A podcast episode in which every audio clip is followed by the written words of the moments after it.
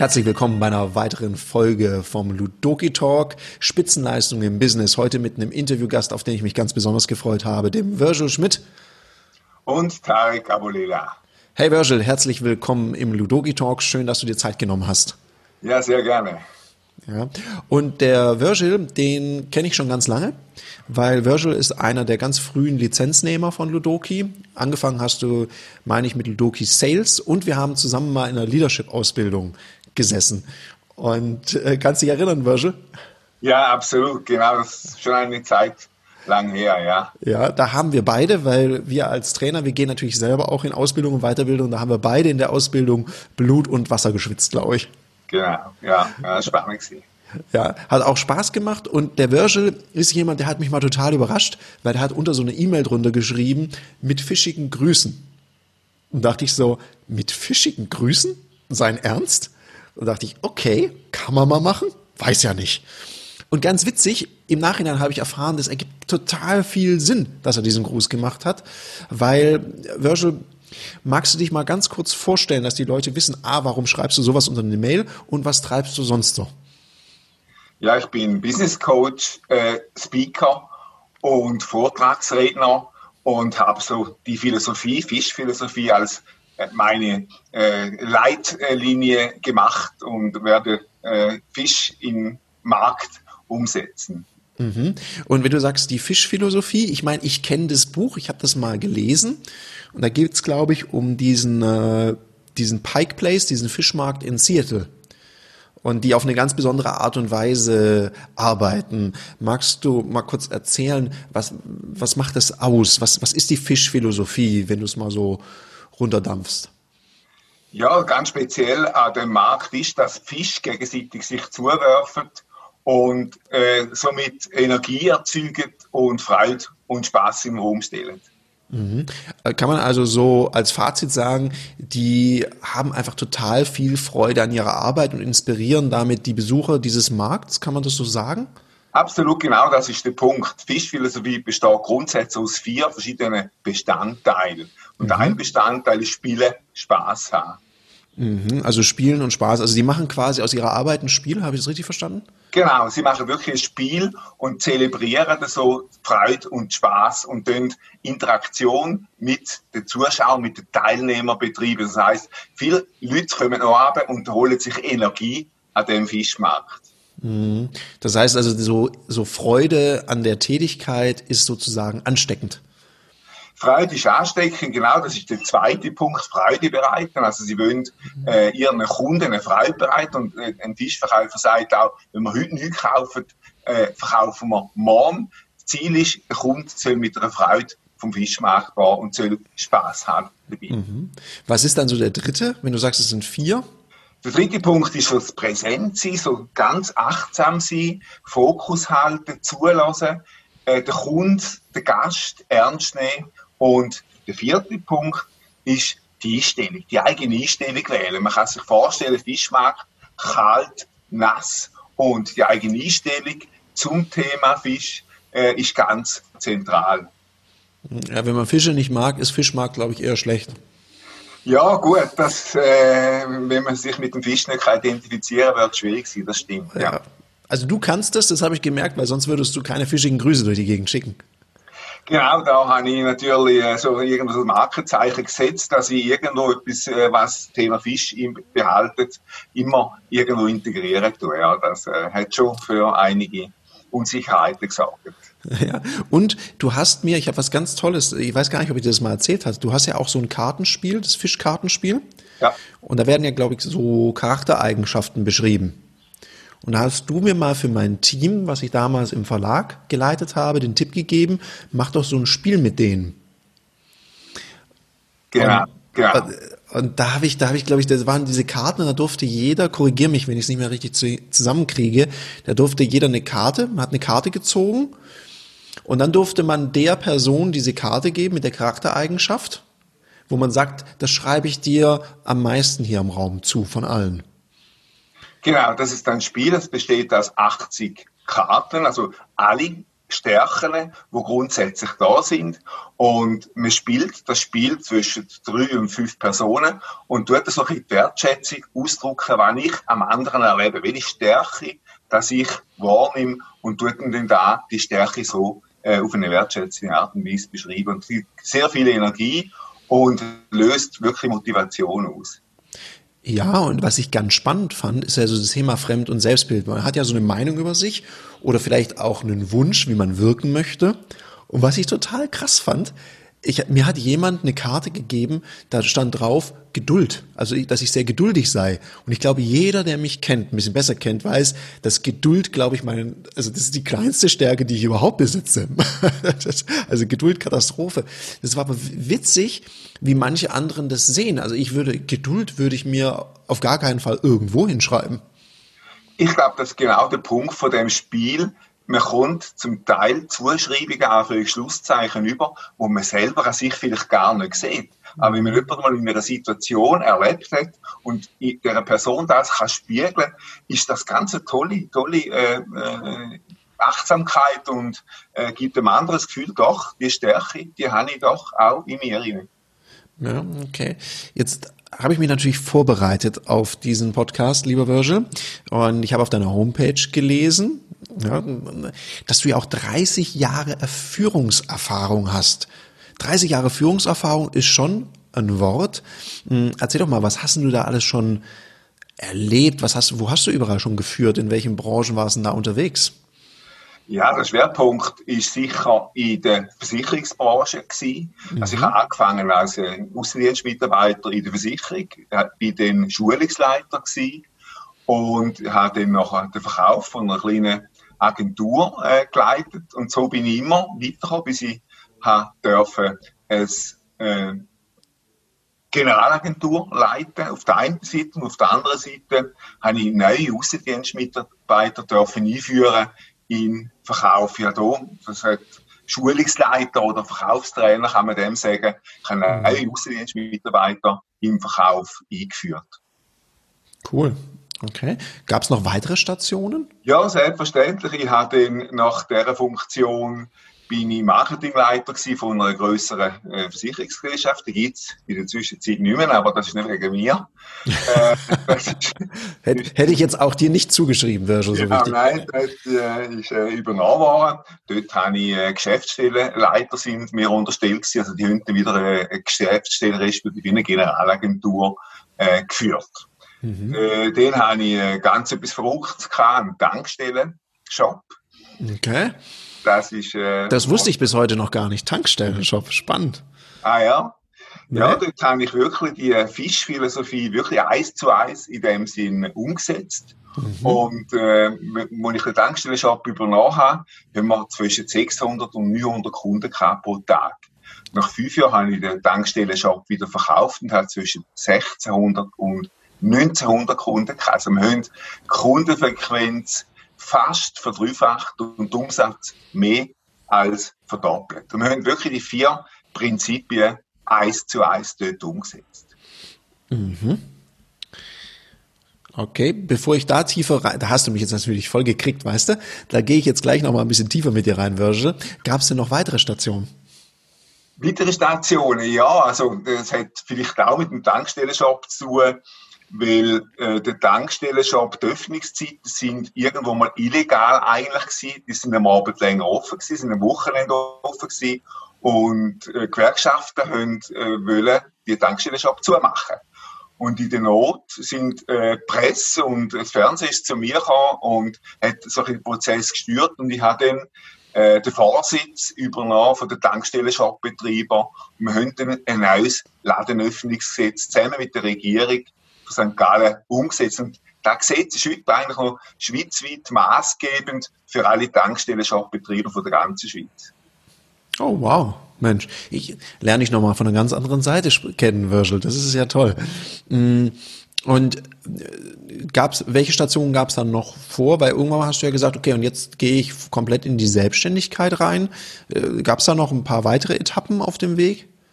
Ja, ich habe äh, eine Generalagentur habe ich noch geführt in Zürich, habe mich dort auch nicht ganz so wohl gefühlt und dann bin ich wieder zurück in die Schweiz gekommen, respektive in die Ostschweiz und habe dann äh, nachher dann eben den Tankstellenshop äh, übernommen und habe den geführt, ja.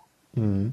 Jetzt, was ja gerade spannend ist, ich meine, wir machen dieses Interview, wir haben gerade eine, ich sag mal, anspruchsvolle Zeit. Ja, wir machen dieses Interview jetzt gerade hier im April, April 2020. Wir haben gerade eine Pandemie, Corona.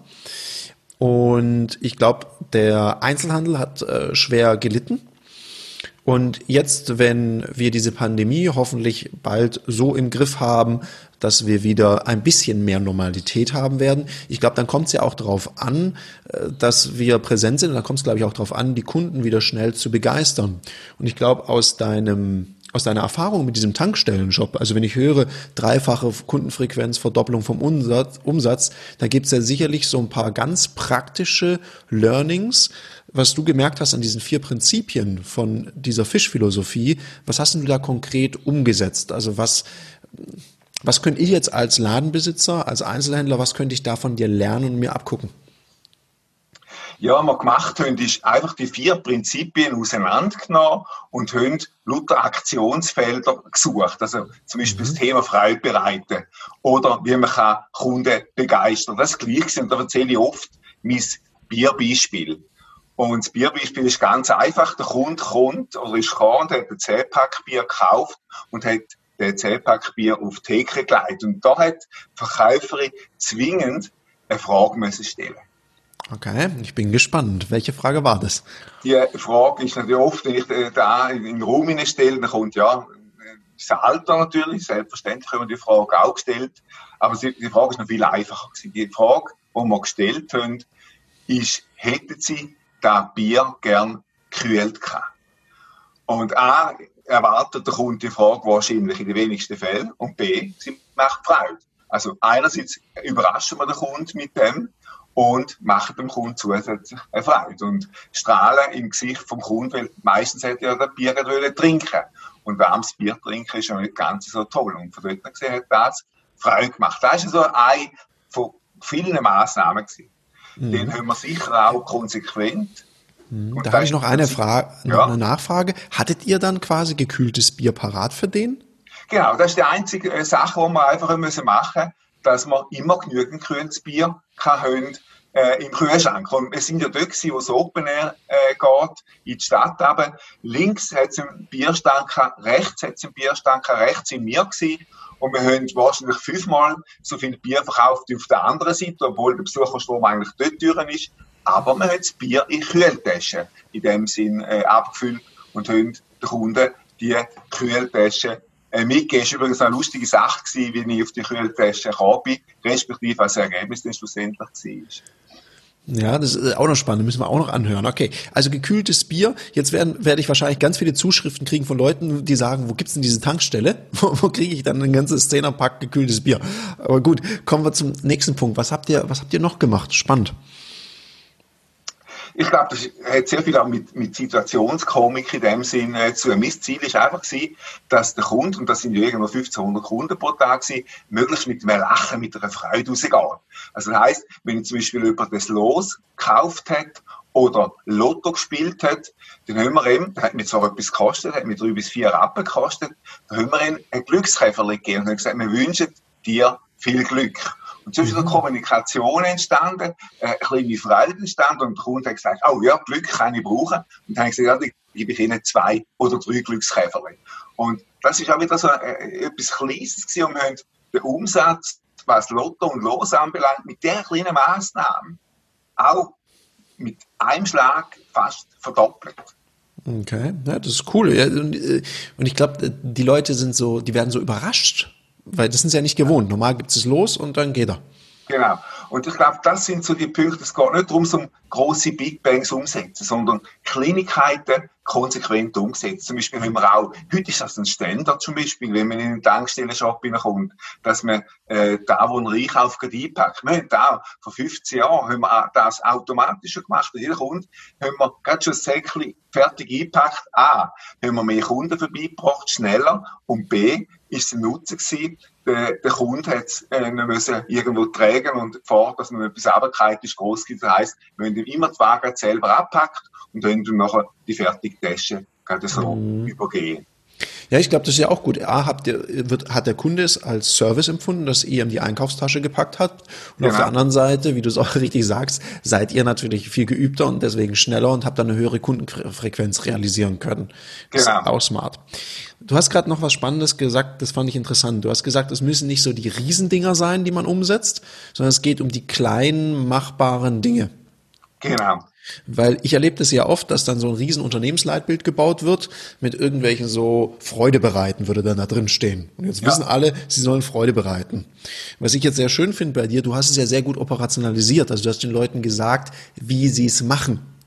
Und ich weiß ja. nicht, wie deine Erfahrung ist. Du bist ja auch als Berater unterwegs.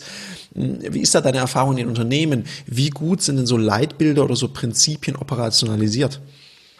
Ja, der schön in den meisten Fällen äh, sind das irgendwelche Floskeln, die nicht gelebt werden. Und ich habe selber, wenn ich neue Mitarbeiter hatte, also auf der einen Seite vorher angefangen hat, hat er mein Buch, also das Buch Fisch müssen lesen, auf der mhm. einen Seite. Und auf der anderen Seite habe ich die Einführung immer persönlich gemacht. Also die Einführung für mich war Chefsache gewesen dass ich da selber vorgelebt habe, dass der Mitarbeiter gespürt hat, um was geht's da? Was ist Philosophie? Und hat er eins zu eins in dem Sinn auch übergebracht. Und ich glaube, Vorbild sein heisst eben auch Vorleben. Und wenn ich das vorlebe, wirklich glaubwürdig. Und wenn ich etwas am Mitarbeiter, vom Mitarbeiter fordere, wo ich selber nicht bereit bin zu machen, ist die mhm. Chance natürlich klein, dass er das umsetzt. Es geht, es geht also auch darum, und das ist ja vielleicht auch so die Empfehlung nach draußen, glaubhaftes Vorbild sein. Ja. Mhm. ganz, ganz zentral. Vorbild sein ist für mich ganz ein zentraler Faktor. Okay, ja. ja, du hast ja recht. Ne? Also Wein predigen und Wasser ausschenken ist ja auch ein bisschen schwierig. Also wenn man den Mitarbeitern sagt, du musst deinen Kunden Freude bereiten und sie erleben ihren Chef einfach immer nur, wenn er die Kunden quasi mehr oder weniger anschnauzt, dann wäre das jetzt nicht das, was du meinst. Ja, absolut. Und wenn wir gerade zum Thema Spiele sind, vielleicht nochmal ein Beispiel zum Thema Begeisterung, die wir gemacht haben. Wenn ein Kunde äh, kam, ist, ich habe ein ganz grosses Weinsorte im Inka dort, zwar im Tankstellenshop, ich glaube 100 verschiedene Sorten gehabt. Und wenn ein Kunde kam, ist zum Beispiel und hat gesagt, der Wein hat Kacken, dann bin ich mit hinderen an die Wein, ins Wein gestellt und habe gesagt, suchen Sie Flaschen aus.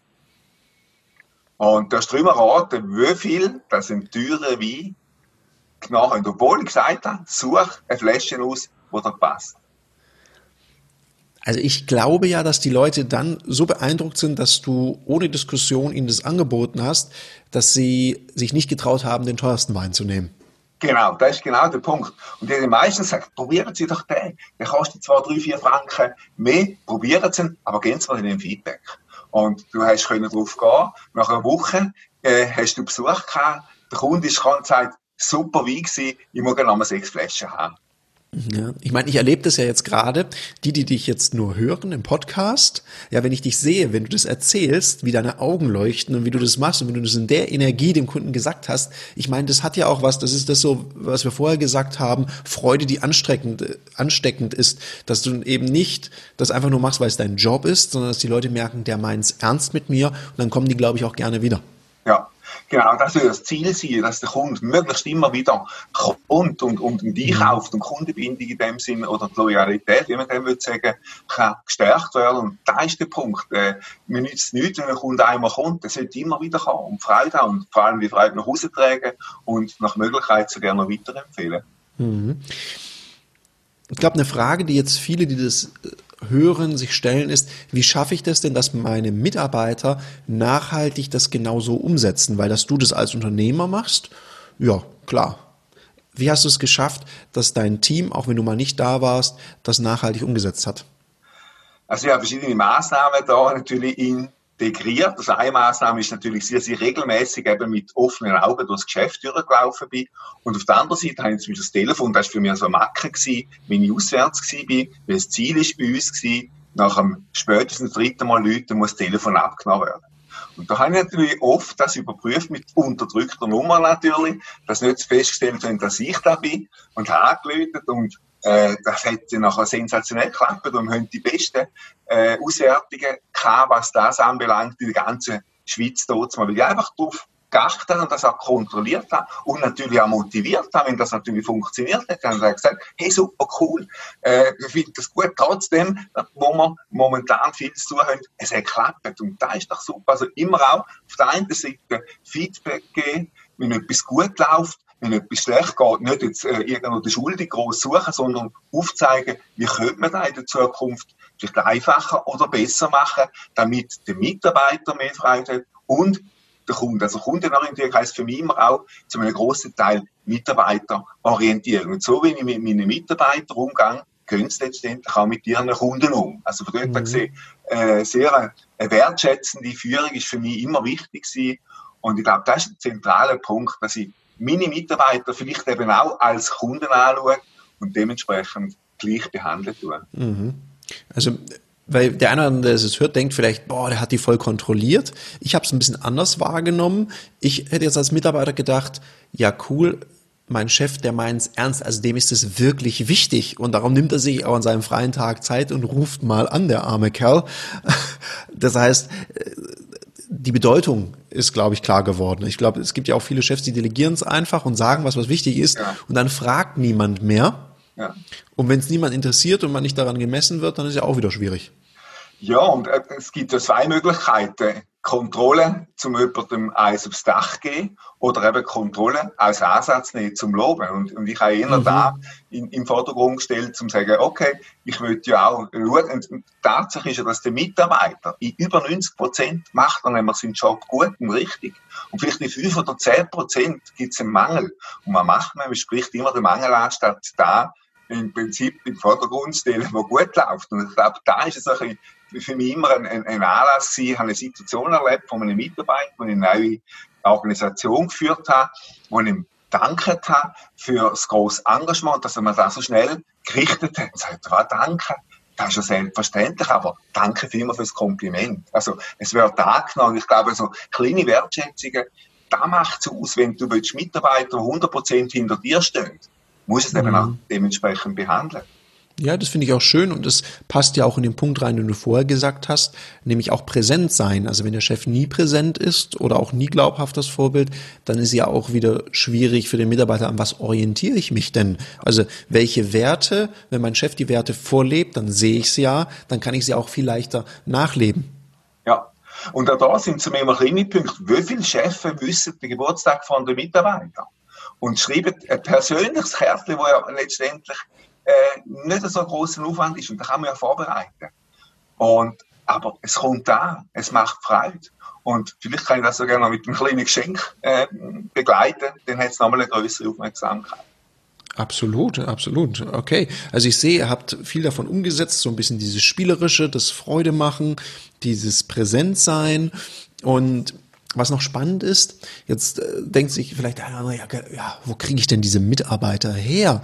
Wie hast denn du das im Vorstellungsgespräch gemacht, dass du feststellst, ist er denn von der Einstellung und Haltung so unterwegs, dass es nachher auch zu dem passt, was du dir wünschst, wie man nachher deiner Kundschaft begegnet? Ja, das ist natürlich ganz ein zentraler Punkt. Wenn ich will, Mitarbeiter, die so eine Philosophie übernehmen wie ich, das wird, dann würde ich natürlich im Einstellungsgespräch da natürlich schon überprüfen und kontrollieren. Äh, dementsprechend, wie ist er auch offen für eben spielerische Elemente? Wie ist er offen zum Thema Kundenorientierung? Das sind alles Punkte gewesen, wo eben schon ganz am Anfang eine zentrale Rolle spielen. Und die haben ein großes Casino in der Schweiz, wo dann die Philosophie auch umgesetzt haben. Und die haben beide Personal Leitlinie haben die das auch wirklich festgehalten, strukturiert, was wollten wir für Mitarbeiter haben und dementsprechend da bereits schon in der Ausschreibung vom Inserat äh, darauf hingewiesen haben. Mhm, okay. Ja, Mensch, spannend. Lustig, das mit den Tankshops, das wusste ich gar nicht, Virgil. Das ist jetzt, ähm, danke für diese Überraschung und die Inspiration. Das nehme ich mir mit. Okay. Jetzt, äh, ich schätze natürlich deine Bescheidenheit, aber ich glaube, ich verrate es jetzt einfach mal. Neben dem, dass du Speaker, Trainer und Business Coach bist, bist du ja auch Buchautor. Und du hast ein Buch geschrieben, über dessen Titel ich mich natürlich ganz besonders gefreut habe. Spielend verkaufen. Ja, das, Buch äh, habe ich vor rund sechs Jahren äh, geschrieben. Ist noch lustig wie es zu dem Buch kam. Mir hat eines Tages mal ein Trainer angerufen und hat gesagt, sie wollen ein Buch rausgeben, die besten Ideen für erfolgreiches Verkaufen. Und ich da mich mit der Fischphilosophie positioniert. Und ich soll doch äh, äh, etwas dazu schreiben. Und habe dann das Buch oder Bericht, äh, Artikel dazu geschrieben. Und dann habe ich das Gefühl gehabt, doch, ich will einen Schritt weiter gehen, ich will ein eigenes Buch schreiben. Und da habe ich dann mit dem Buch Spielen und Verkaufen so umgesetzt. Okay, das werden wir nachher auf jeden Fall auch in den Show Notes verlinken, dass man auch dieses Buch finden und bestellen kann. Und das Fischbuch, das müssen wir auch unbedingt verlinken, habe ich gemerkt, ja. weil da sonst kommen die Fragen auf ja, jeden Fall. Ja. Mm, ich meine, darum ist es ja auch folgerichtig, dass wir zusammenarbeiten, spielen, verkaufen und spielend erfolgreich als unser Markenkern. Das matcht ja sehr gut. Also das ging ja gar nicht anders, Virgil, dass wir zueinander ja. finden. Ja. Das ist gut. Was würdest du denn sagen, jetzt die ein bisschen schwierige Situation für den ganzen Einzelhandel und so weiter. Was kann man denn da aus der Fischphilosophie für sich mitnehmen und lernen, dann, wenn es jetzt wieder ein bisschen losgeht? Was, was, was wären so deine Tipps da jetzt? Also Tipps sind eigentlich, also primär sicher mal die Einstellung. Die Einstellung und Haltungsmindset. Das ist entscheidend. Also in der Fischphilosophie heißt das die eigene Einstellung wählen. Und wir können bewusst eine Wahl treffen. Jetzt kann ich sagen, wir haben irgendwo ein schwieriges Umfeld, äh, rückkaufen. Oder ich kann sagen, doch, ich will dem Kunden echt etwas geben. Und wir schaffen da, wenn wir alle äh, am gleichen Strang ziehen. Und dann funktioniert das. Also die Einstellung als ganz wichtiger Punkt. Dann sicher der zweite Punkt eben auch das Thema Freibereit. Das Ziel ist ja, ich will den Kunden freibereit. Und ich glaube, im Zeitalter vom Online-Shop muss der Laden vielleicht neu entdeckt, entwickelt werden. Wie kann ich den Kunden wirklich so begeistern, so Freude machen, äh, dass er immer und immer wieder kommt? Mhm. Danke, dass du das sagst, Virgil, weil das höre ich ja immer. Man kann ja immer leicht jammern und sagen, das Online-Business macht mir alles kaputt. Und ich denke, in manchen Ladengeschäften, wenn ich da reinlaufe und ich zum Beispiel, ich, hab, ich hatte so ein Erlebnis, das macht mich immer ganz fertig, sowas. Ich war ein bisschen schüsselig vor einem Kundentermin und hatte mir mein Hemd versaut. Und dachte, ah, in das Geschäft gehe ich rein, da kaufe ich mir geschwind eins. So ein weißes Hemd ist ja schnell gekauft. Und dann standen da drei Verkäuferinnen zusammen. Ich sprach die an und sage, ja, entschuldigen Sie, ich suche ein Hemd, äh, Hemdgröße sowieso, wo finde ich denn hier Hemden? Und dann zeigten die so nach hinten und sagten, da hinten und haben sich weiter unterhalten. Dann habe ich gedacht, ja, okay, ich bin da tatsächlich gegangen, ich habe dann mit dem Fleck gelebt und wer mich kennt, weiß, das fällt mir nicht so leicht, weil ich gedacht habe, hier kaufe ich nix. Weil ganz ehrlich, dann, dann kaufe ich doch lieber im Online-Shop, vielleicht sogar ein bisschen günstiger, wenn ich eh keinen Service krieg. Also der Service muss schon der USP sein, wenn ich schon in Ladengeschäft reingehe, aus meiner Sicht. Ja, absolut. Also auch als Beispiel kann ich, apropos Hemd, genau gleich machen. Ich habe eine Hose gekauft und ein schönes Hemd dazu und habe der Käufer gesagt, ja, das passt so super. Äh, wollen Sie das gerade anlassen? Selbstverständlich wollen wir es gerne bügeln, wenn Sie das wollen. Also, äh, Sie sind eingerichtet, von dort aus so Kleinigkeiten, äh, gerüstet, wenn ein Kunde eben etwas gerade anlegen will, dann können Sie da gerade eins zu eins machen. Und das sind doch so die Kleinigkeiten, mhm. wo einem dann eben äh, wirklich überzeugen und sagen, in den Laden gehe ich doch wieder. Ja, genau, weil ich glaube, das ist, das ist eben auch die Einstellung. Wenn man sagt, es geht nur noch um den Preis und man kann online alles bestellen, ja klar, wenn der Preis das einzige Argument ist, weil ich glaube, jeder Mensch hat ja so eine biochemische Balkenwaage, wo er entscheidet, was gebe ich aus und was kriege ich dafür. Aber wenn es eben, wenn ich nichts Besonderes kriege in dem Laden, dann würde ich mich auch fragen, warum gehe ich da hin? Aber wenn die mir das anbieten und sagen, hey, möchten Sie es gerade anlassen, das sieht super aus, ich bügele es Ihnen kurz mal auf, das ist ja ein grandioser Service, da würde ich auch sagen, wow, da gehe ich öfters hin. Absolut. Wenn Produkte austauschbar sind, der Service alles andere als begeistert, entscheidet immer der Preis. Und der Preis spielt keine Rolle, wenn der Service in dem Sinne da ist. Also bin ich überzeugt, ich habe die Erfahrung gemacht, dass der Preis sogar 10, 15 Prozent es darf nicht 40 Prozent teurer sein. Aber dann spielt der Preis mhm. überhaupt keine Rolle. Dann zählt wirklich Beziehung und eben die kleinen Serviceleistungen, wo ich eben auch mal transparent sichtbar mache und dem Kunden auch äh, das eben anbieten muss. Ja, also auch bewusst bewusst A anbieten und B auch zeigen und es auch ein bisschen so als besonderes verkaufen, glaube ich, ist eben auch noch wichtig und das eben äh, spielerisch auch rüberbringen, also auch diesen Spaß und die Freude, die, die du hast, transportieren. Also, dass, dass ich merke, derjenige, der mir das verkauft, hat selber Freude an schönen Textilien und dem macht es Spaß und berät mich auch zu meinem Besten. Das hat mich mal sehr beeindruckt im Einzelhandel, dass mir jemand, ich hatte mir ein Sakko angezogen, das habe ich in deren Prospekt, die haben ein sehr schönes Prospekt, äh, habe ich bekommen und dachte ich, boah, der Typ, der hat ja auch ungefähr meine Haarfarbe, das kaufe ich mir. Und ich kann dir sagen, das war ein sündhaft teures Sakko. Und ich bin da hingegangen, habe das angelegt und dachte, yes. Ich fand's super. Ja, dann kam der, dann kam der Inhaber, hat gesagt, ziehen Sie es bitte aus. Das steht Ihnen ja gar nicht. Oh. Da war ich im ersten Moment so ein bisschen, äh, okay, aber hallo? Und da hat er mir eins gegeben, das hat noch nicht mal die Hälfte gekostet und sah tatsächlich viel besser aus. Okay. Da hatte ich auch gleich, ich hatte es dann am nächsten Tag an und habe auch gleich ein Kompliment gekriegt zu dem tollen Sakko. Ja. Da dachte ich, cool, der hat auf Umsatz verzichtet, zu meinem Besten und da bin ich immer wieder hingegangen. Und ich glaube, das ist wichtig, so nicht einfach den Kundenwunsch erledigen, so, so, der hat einen Sakko an, es sitzt einigermaßen, ich erledige den Kunden, lass den so rausspazieren, sondern ich möchte den so begeistern. Ich glaube, das ja. ist das, was du ja auch mit Fischphilosophie ja. meinst, ja. dass er auch wiederkommt. Genau, also ich, da ist genau der, der, der springende Punkt und ich habe auch Kunden gehabt, mal im Tankstellenshop zum Beispiel, habe ich äh, ein Produkt nicht gehabt, dann habe ich äh, meinen Kollegen angelötet und habe gefragt, hast du das Produkt noch? Und hat, er gesagt hat, ja, selbstverständlich, du, ich schicke dir den Kunden gerade äh, vorbei. Man verliert den Kunden eben nicht. Man gewinnt den Kunden noch viel mehr, auch wenn er in erster Linie vielleicht wegschickt. Ich glaube, ehrlich verkaufen äh, ist ganz zentral und Zeiten vom Anhauen, Umhauen und Abhauen, die sind definitiv vorbei. Also langfristig wird als Kunde gewinnen, muss dem wirklich halt auch wertschätzend und eben so das Thema Präsenz sein, äh, ich muss dem achtsam entgegentreten und dann offenbart mir der Kunde eigentlich alles. Und dann ja. habe ich den Kunden und, äh, als, als wirklich als Freund schlussendlich gewonnen. Ja, aus Kundenbeziehungen können auch Freundschaften entstehen. Das erlebe ich auch. Und ich merke das jetzt gerade. Ich teste ja ganz viele Online-Tools gerade, weil das Thema Webinare geben wird ja immer wichtiger. Und das ist ganz witzig, wenn man auf so einer Homepage ist, wenn man sich einen Test-Account macht, dann achte ich immer drauf, wie gehen denn die Anbieter damit um.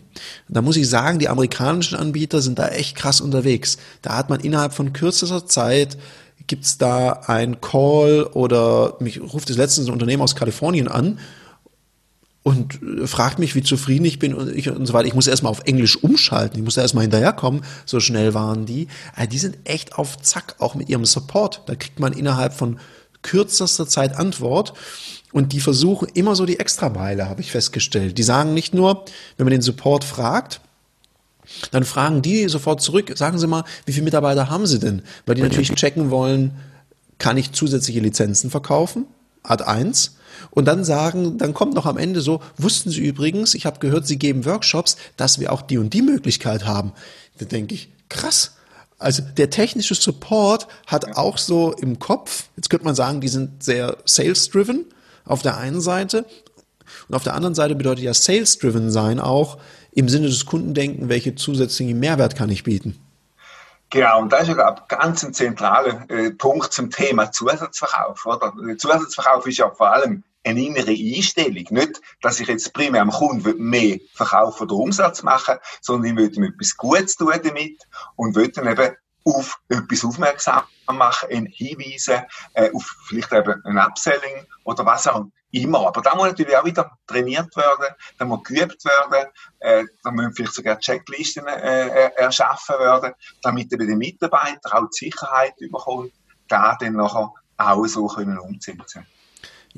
Total cool, dass du das sagst, weil ich glaube, wenn man es nicht macht, den Zusatzverkauf, kann sich der Kunde sogar ärgern. Vielleicht kennst du das ja auch. Man kauft irgendwas, freut sich zu Hause, dass man es ausprobieren kann und merkt, keine Batterien mit drin. Genau. Da, da könnte ich, bei sowas könnte ich ja durchdrehen. Da sage ich, warum spricht mich niemand drauf an, dass man da jetzt noch Batterien kaufen muss? Wahnsinn. Ja, ja. ja und wenn man sieht in der Praxis, dass man wirklich den Umsatz bis um 25 Prozent kann steigern und da die Kundenzufriedenheit eben auch erhöhen kann, hat man ja eigentlich alles äh, gewonnen. Und vor allem der Kunde gibt ja wieder wie, wie, wie Ping-Pong spielen, der Feedback wieder und hat den Blausch, wenn ich darauf aufmerksam gemacht habe. Und der gibt er auch wieder Freude und die Energie kann ich schon wieder am nächsten Kunden auch wieder entgegenbringen. Und so gibt es äh, eine Dynamik, wo dann manchmal sogar über den ganzen Tag hebt und dafür mhm. sorgt, dass sowohl Mitarbeiter als auch Kunden begeistert sind. Ja klar hat der Kunde mehr Spaß, wenn man ihm weiterhilft. Und was ich auch manchmal witzig finde, weil du hast gesagt, die Haltung und Freude bereiten spielt auch eine Rolle. Weil ich merke das ganz witzig in vielen Tankstellen, wenn ich jetzt gerade tanken gehe, irgendwie haben die geschnallt, es wäre schon gut, wenn der Kunde nicht nur tankt, sondern noch einen Kaffee nimmt. Und da erlebe ich, äh, also die Skala ist so sehr weit, was da passiert. So. Darf es noch ein Kaffee sein? Da denke ich so, okay, nein, lieber nicht, bevor sie mich hauen. Das ist ja so auch die Art, wie es gefragt wird, spielt ja auch eine große Rolle. Wenn mir jemand sagt, Sie, wir haben da gerade Brezeln im Angebot, darf ich Ihnen die zwei Brezeln einpacken und wollen Sie noch einen Cappuccino dazu? Das ist viel einladender und man fühlt sich viel eher willkommen und kann es ja fast nicht abschlagen, wenn es so nett gefragt wird, als wenn sagt, sonst noch was? Darf es noch ein Kaffee sein? Wollen Sie was essen? Dann sage ich, nee, Entschuldigung, ich will Sie nicht weiter stören, ich bin auch schon wieder weg. Ja, ja, das ist die, die Art und Weise, wo, wo du letztendlich mit dem Kunden in Kontakt treten tust, entscheidet über Erfolg oder Misserfolg. Und es ist ja so etwas Einfaches eigentlich. Ja. Wenn ich ihn freundlich behandle, behandelt er mich auch freundlich. Und es ist ja ein Lachen äh, löst das Lachen aus. Wenn ich mit jemandem griesgrämig gegenübertrete, dann ist die Chance sehr groß, dass es das Bild, man nennt ja das Spiegeln, äh, sich automatisch äh, übernimmt und dementsprechend ja, zum Resultat führt. Ja, oder was ich auch mal, das hat mich wirklich begeistert, aber ich wollte wirklich keinen Kaffee mehr trinken, weil ich war dann eine halbe Stunde im Hotel und dachte, wenn ich jetzt noch einen Kaffee trinke, bin ich die halbe Nacht wach. Hat sie mich gefragt, Mensch, wo kommen Sie denn her? Und dann habe ich gesagt, ja, da, oh, haben Sie aber eine lange Fahrt, sind Sie denn arg müde, müssen Sie noch ein Stück? Ich sage, ja schon, soll ich einen Kaffee rauslassen? Also es war richtig schön gemacht, dieses Verkaufsgespräch und auch so, ich habe jetzt nicht das Gefühl gehabt, die will mir jetzt um über Biegen und Brechen einen Kaffee verkaufen, und sie hat auch gut reagiert, weil ich habe dann gesagt, nee, also lieber keinen Kaffee mehr, sonst schlafe ich nachher schlecht. Dann sagt sie, ja, in den Hotels ist ja das Trinken immer so teuer. Wollen Sie eine Flasche Wasser mitnehmen? Sag ich, das ist eine gute Idee. Und also Wahnsinn, voll die Verkaufsmaschine. Aber ich glaube, die hat es auf so eine natürliche Art gemacht. Das ja. war sehr stark in meinem Sinne gedacht und das hat mir gefallen. Ja, äh, da ist das Problem, dass vielfach Leute immer Verkauf negativ dargestellt ist. Aber ich möchte dem Kunden etwas Gutes tun. Und ich möchte ihm ein mögliches Problem vielleicht vorrangig lösen und, und wenn ich das so anspreche, und der Kunde kann ja immer entscheiden. Und wenn ich ihm eine Frage stelle oder, oder etwas Positives äh, als, als Möglichkeit, als Alternative gibt, kann er selber entscheiden, will ich das annehmen oder nicht. Und, und äh, dort gesehen, glaube ich, äh, es ist einfach da wieder manchmal so ein bisschen die, ja, die Schwelle, wo, wo viele eben Angst haben, äh, zum da machen und weil es vielleicht eben auch falsch eingeführt worden sind, Firmen vorgesetzt, wo dann eben vielleicht auf Umsatz pocht und anstatt eben auf Beziehung vom Kunden äh, arbeiten tut. Mhm. Ich glaube, der Umsatz ist ja nur der, das Ergebnis von einer guten Arbeit und dem Kunden zufriedenzustellen und auch für den mal die Extrameile zu gehen. Ja. Virgil, wenn ich jetzt so auf die Zeit gucke, wir müssen aufpassen, sonst sprengen okay. wir den Rahmen. Ich glaube, was auch noch wichtig wäre, wenn man dich jetzt hier so hört, mit welcher Freude und Energie du dabei bist. Äh, wie erwischt man dich? Wo, wo findet man dich? Für was kann man dich buchen? Lass uns das doch auch noch wissen.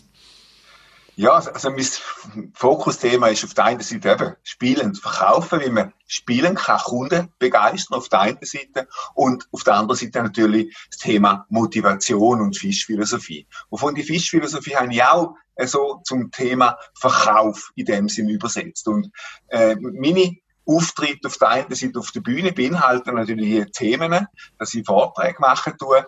Und dann tue ich Mitarbeiter, Verkäufer begleiten, eins zu eins zu Kunden, mache Verkaufsschulungen und setze dann die einzelnen Punkte von Spielen Verkaufen ein. Das heißt, wir schauen in die Organisation rein, wir schauen mal mit dem Kundenhut und dann tun wir so einzelne Punkte sukzessiv entwickeln, zusammen entwickeln, aufstellen und umsetzen. Cool.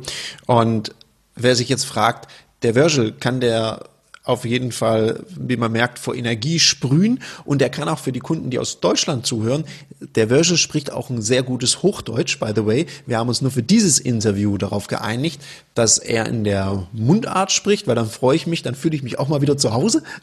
danke dafür, Virgil. Und ja, wir werden deine Kontaktdaten auch verlinken. Man findet dich ja auch auf den sozialen Medien, auf ja. LinkedIn, auf Instagram finde ich dich, auf Facebook bist du sehr aktiv, gibt's immer wieder Videos. Das werden wir alles in die Show Notes ja. verlinken. Virgil, dir sage ich vielen Dank, dass du hier warst. Danke dir vielmals für die Möglichkeit. Es hat wirklich Spaß gemacht, mit dir da drüber zu reden. Danke vielmals. Und dir, der du jetzt hier zugehörst, der danke ich, dass du deine Zeit investiert hast, weil die Investition in sich selbst bringt ja nach wie vor die beste Rendite. In dem Sinne, wenn dir das hier gefallen hat, gib uns eine 5-Sterne-Bewertung, lass uns eine Rezension da, schreib uns auch gern mal, wenn du dir noch weitere Themen oder Interviews mit Menschen wünscht. Wir beide sind raus. In dem Sinne, bis ganz bald. Danke, das werde ich sehr gern machen.